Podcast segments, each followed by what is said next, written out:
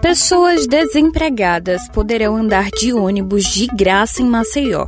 Isso mesmo, totalmente gratuito. A medida é temporária, valendo inicialmente por dois meses, mas pode ser prorrogada. Serão 12 passagens grátis por mês.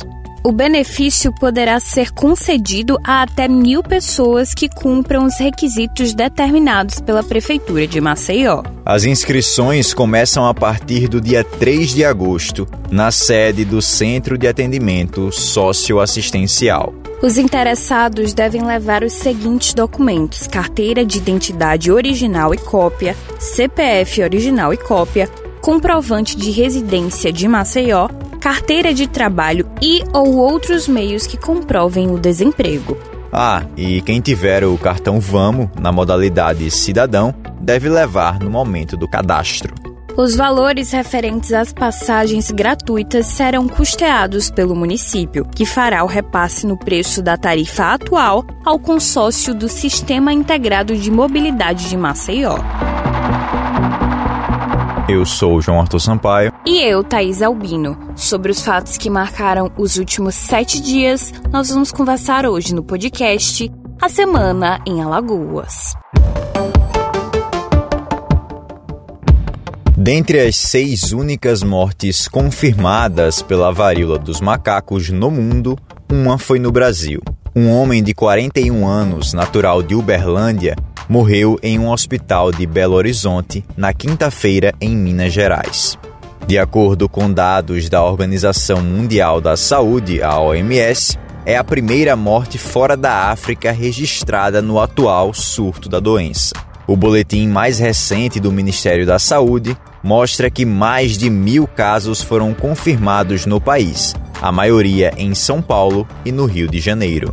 Até essa sexta-feira, dia 29, Alagoas não tinha nenhum caso confirmado da doença. Porém, o Hospital Escola Dr. Elvio Alto, referência no estado em tratamentos de doenças infectocontagiosas, informou que recebeu quatro pacientes suspeitos nesta semana. Os pacientes de Alagoas são dois homens, uma mulher e uma criança do sexo masculino. Eles aguardam o resultado dos exames em isolamento domiciliar. Vale lembrar que Pernambuco, estado vizinho, tem três casos confirmados. Os profissionais do Hospital Escola Doutor Elvio Alto passaram por treinamento nesta sexta-feira para lidar com os casos da monkeypox. De acordo com o médico infectologista Fernando Maia, a unidade de saúde espera se tornar referência no tratamento da doença. Existem drogas que já estão sendo testadas para contra esse vírus e que poderão ser usadas em casos graves, caso venha a cometer, por exemplo, um paciente com a imunidade muito baixa ou que um transplantado, por exemplo, que aí pode esse pode fazer forma grave. Então existem medicamentos para esse grupo de pessoas. A maioria das pessoas que vai fazer forma leve não precisa de tratamento específico. É isolamento, é remédio para dor, remédio para febre se for o caso e só. O Ministério Público do Estado de Alagoas ajuizou ações civis públicas contra prefeituras do interior alagoano para que os municípios realizem concursos públicos. O MP faz tratativas com as cidades há 15 anos e não obteve êxito. Os municípios são Porto Real do Colégio, São Brás e Olho d'Água Grande. Segundo a promotora de justiça Ariadne Dantas, em cada um dos municípios foi instaurado inquérito civil para cobrar a realização de concurso público.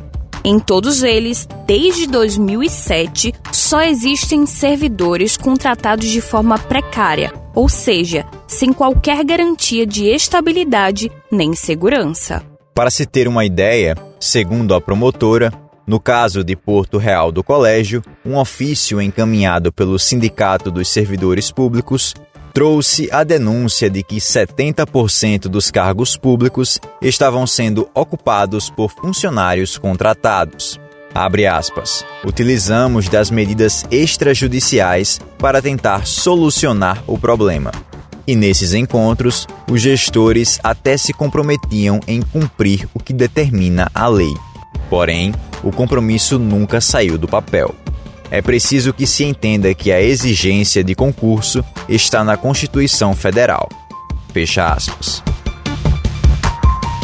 O advogado Fábio Costa Ferrari tomou posse como novo desembargador do Tribunal de Justiça de Alagoas nesta semana. Ele atuará na quarta Câmara Civil do TJ. Fábio entrou na corte pelo quinto constitucional, na vaga destinada à Ordem dos Advogados do Brasil em Alagoas, sendo o candidato mais votado na lista tríplice do Poder Judiciário. Esta lista foi enviada ao governador do estado, Paulo Dantas, do MDB, que escolheu o novo desembargador. Advogado desde 1990, Fábio já foi procurador-geral da Assembleia Legislativa do Estado e juiz substituto do Tribunal Regional Eleitoral de Alagoas, na vaga dos juristas.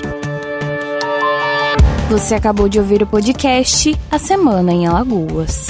Novos episódios todo sábado. Este episódio usou áudios da TV Pajussara. E quer saber assim que a gente publica uma edição nova? Então é só se cadastrar no nosso perfil no seu tocador favorito de podcasts. Para conferir as principais notícias de Alagoas do Brasil e do mundo, é só acessar o nosso portal asemanaalagoas.com.br. Não se esqueça de compartilhar com seus amigos, família e colegas de trabalho. Até a semana que vem.